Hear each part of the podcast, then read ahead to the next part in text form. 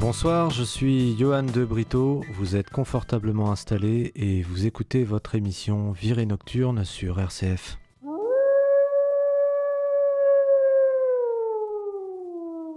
Pour cette deuxième virée nocturne, après le Michigan de Wilson, nous allons rencontrer le loup hurlant du Mississippi et sa voix rocailleuse, le grand Howling Wolf. Howling Wolf, nom de scène de Chester Arthur Burnett, est né le 10 juin 1910 à White Station, près de West Point, dans le Mississippi.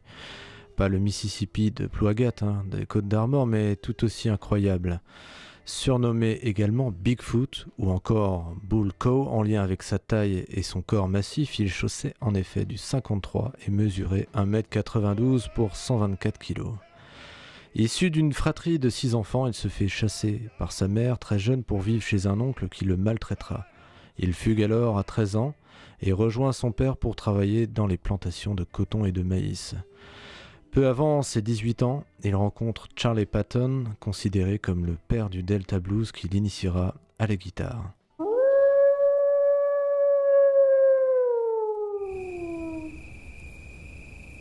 C'est durant cette période qu'il prend le surnom de Howling Wolf. Il s'explique ainsi sur les origines de son nom de scène qui veut dire loup hurlant par son grand-père qui lui racontait souvent des histoires de loups dans cette partie du pays et le prévenait que les loups l'attraperaient s'il n'était pas sage. Au cours des années 1930, il apprend aussi l'harmonica auprès de Sonny Boy Williamson II, sans doute le plus grand harmoniciste blues encore à ce jour, qui n'est autre que le mari de sa demi-sœur. Il voyage également avec d'autres musiciens de blues, tels que Son House ou Robert Johnson, dont j'avais d'ailleurs évoqué la fin tragique lors de la dernière émission de Virée Nocturne. Il se marie, est appelé sous les drapeaux, mais reste cantonné à Seattle, où il joue souvent pour les soldats, bien que cela ne l'enchante guère. Après la guerre, il retourne travailler dans les champs pour finalement décider de se consacrer à la musique et former son propre groupe. Vous allez maintenant écouter ce Poor Boy sur l'album incontournable de 1966 The Real Folk Blues, elle me fait penser à My Babe de Little Walter, cette chanson. Enfin, non. Le monde ne peut pas me faire de mal, dit-il. Je suis un pauvre garçon loin de chez moi.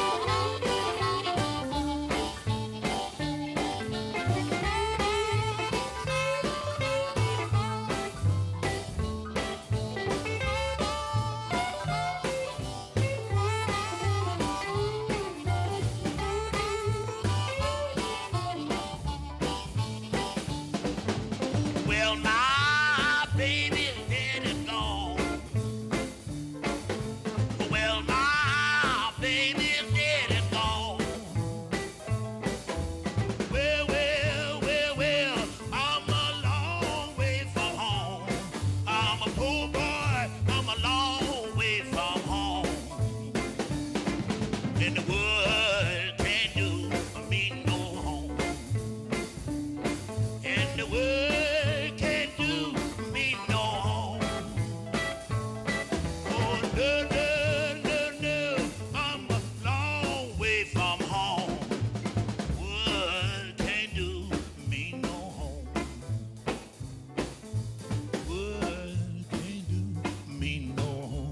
Vous avez écouté Power Boy de 1966 dans Virée Nocturne sur RCF.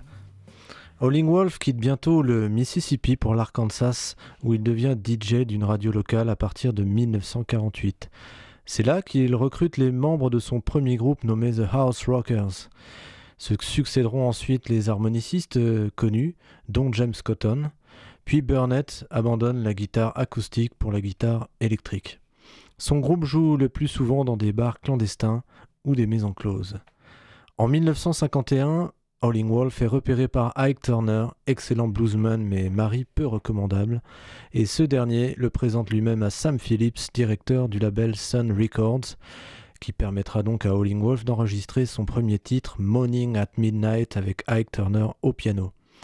Ce disque sera suivi de quelques autres comme How Many More Years avec encore Turner au piano, toujours chez Sun, bien que ce soit les frères de Chess Records qui distribuent ce label. Morning at Midnight et How Many More Years seront des succès et se classeront dans les hits et parades américains de rhythm and blues. À la fin de 1952, Howling Wolf déménage à Chicago. Il enregistre notamment en 1956 son titre le plus connu, Smokestack Lightning, 11e au Billboard.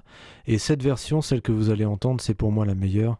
Elle date de 1964 et a été filmée lors de l'American Folk Blues Festival, festival qui sera à son apogée en Europe entre 1962 et 1970. On y verra donc les Stones à la télévision regarder dans le public comme des groupies, le grand Wolf se dresser devant un public anglais qui comprend qu'ils ont là, devant eux, ce géant ayant inspiré leurs enfants prodiges. Oh, stop your train, darling. Let her go for a ride. Oh, oh.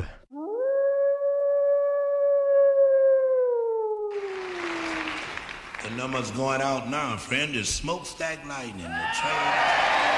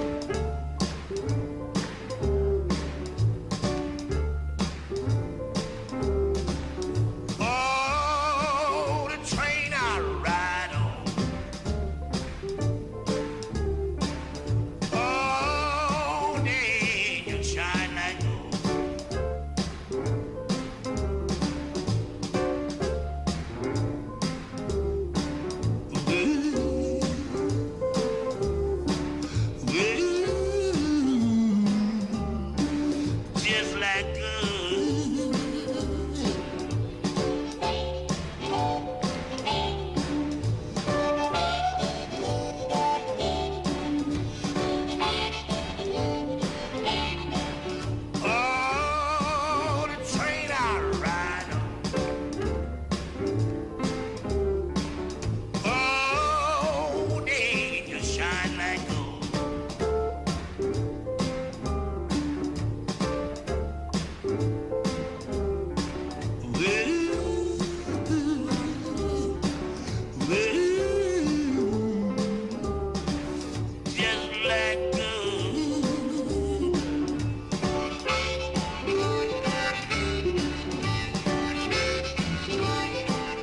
C'était Smokestack Lightning, un live de 1964 et enregistré avec le contrebassiste Willie Dixon. Magnifique live et c'était donc dans Virée Nocturne sur RCF. Qui dit Wolf dit aussi Muddy Waters, rivalité bien connue et qui pourrait faire l'objet d'une virée à part entière. Des crasses, ils s'en sont fait quelques-unes bien sûr, mais ils s'en faisaient tous. Waters lui piquera même son guitariste Hubert Sumlin pendant un an, lui promettant un cachet trois fois plus important que celui proposé par le loup. Cette célèbre inimitié suscite toujours d'abandons commentaires parce qu'elle se cristallise sur les deux pinacles du Southside, devenus avec le temps l'apogée du blues tout court. Et aussi parce que cet antagonisme est parfait. On ne peut rêver contraste plus net, qu'il s'agisse du style ou de la personnalité. Muddy Waters étant lui retenu et introverti, tandis que Wolf, explosif et téméraire. Le loup hurle sans retenue, comme dans ce morceau de 1962, Howling for My Darling que j'ai envie de vous faire partager.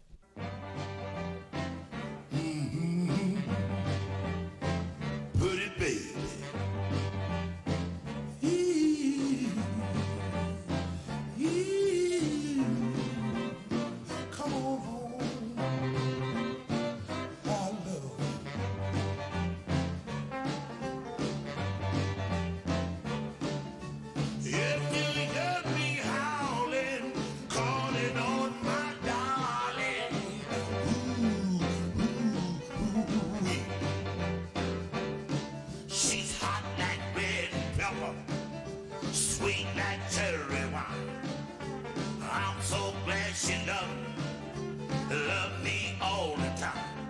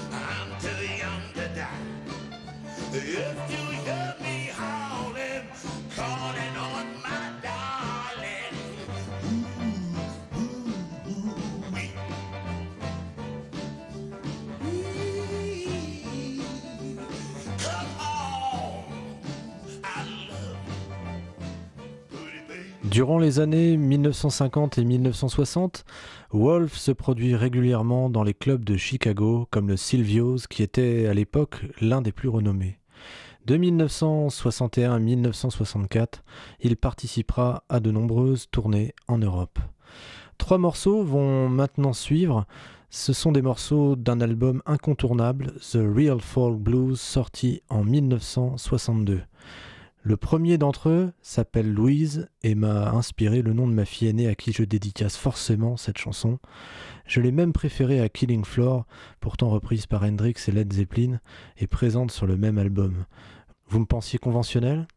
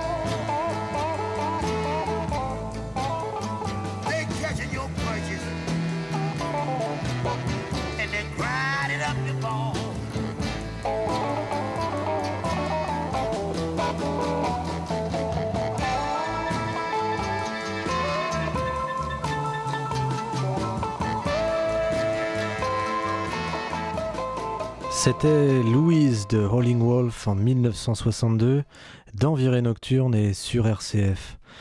Même album, cette fois avec un autre titre, My Country Sugar Mama.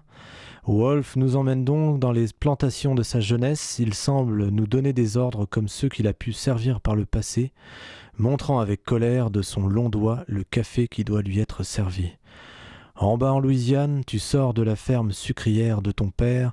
Je suis fou de monter la nuit, j'aime mon café le matin, dit-il. Si je ne reçois pas mon sucre trois fois par jour, oh chérie, je ne me sens pas bien.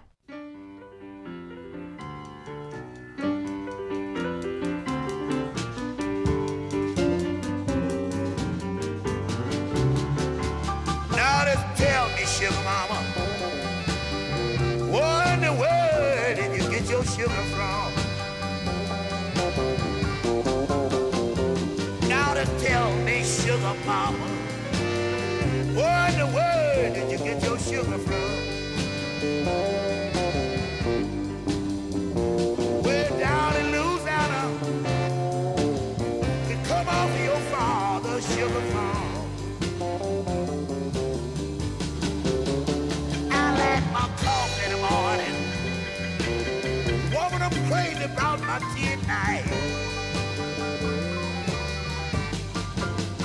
I like my coffee in the morning, crazy about my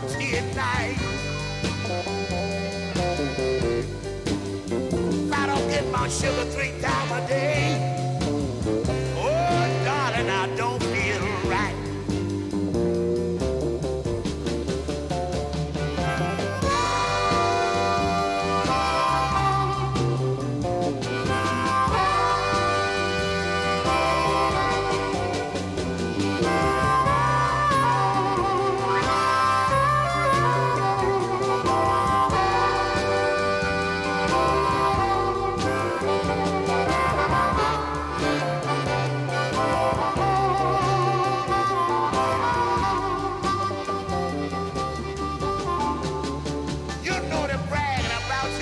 popular.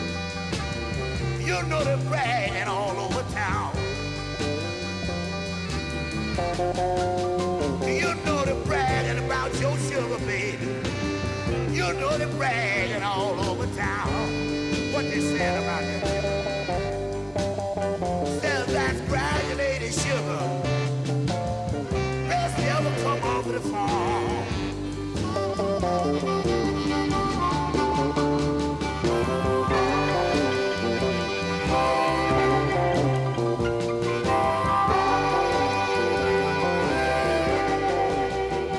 Ce que j'ai fait, tell me what I've done.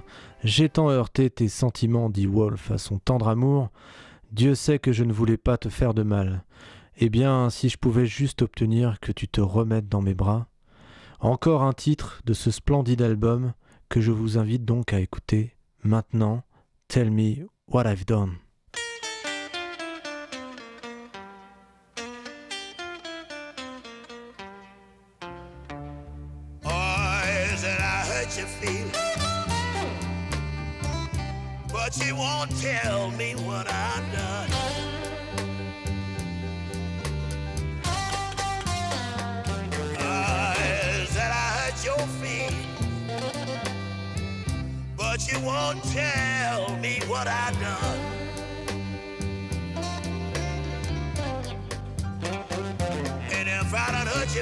Some kind of way, God knows I didn't mean no harm.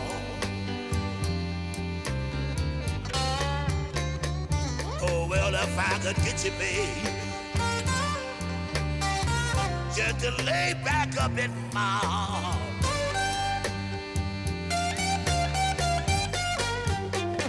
If I could get you, babe, just to lay back up in my arms.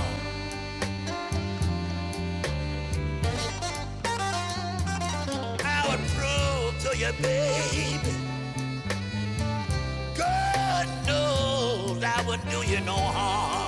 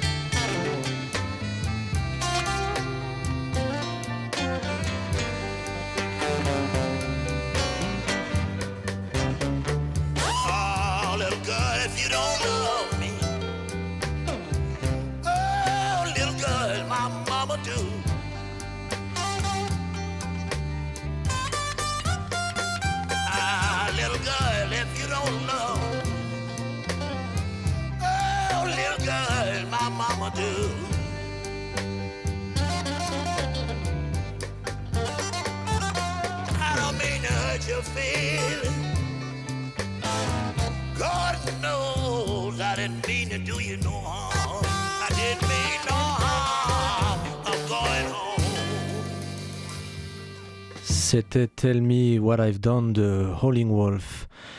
Les années 60 sont très riches pour Wolf avec de nombreux enregistrements.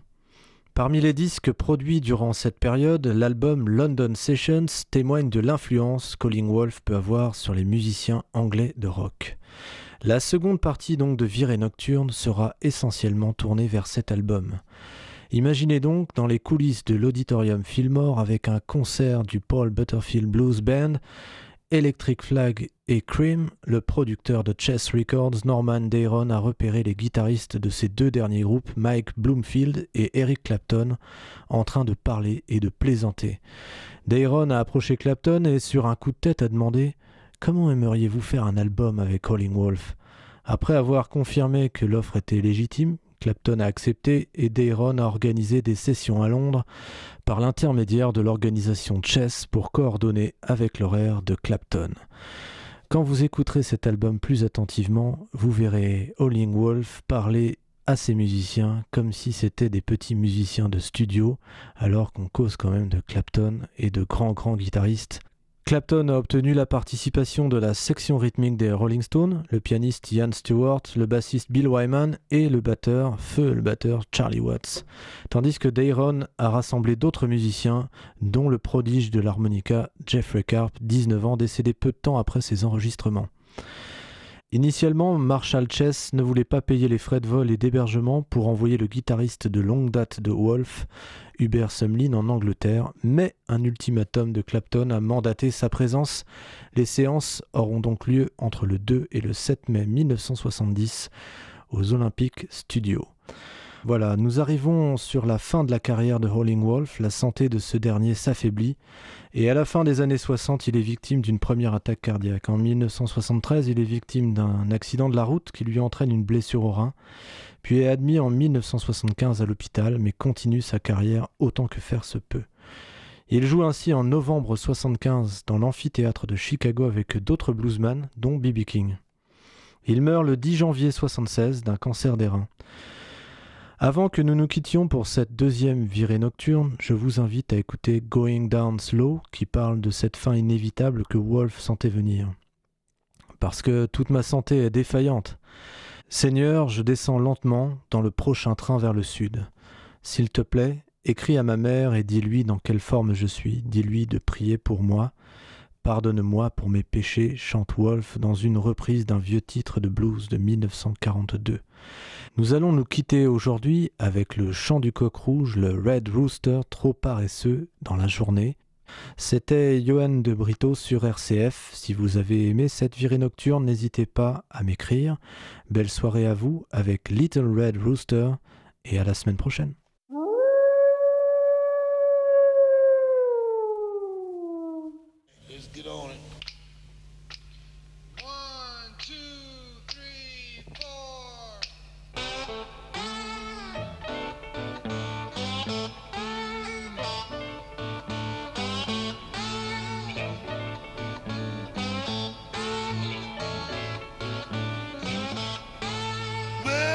gotta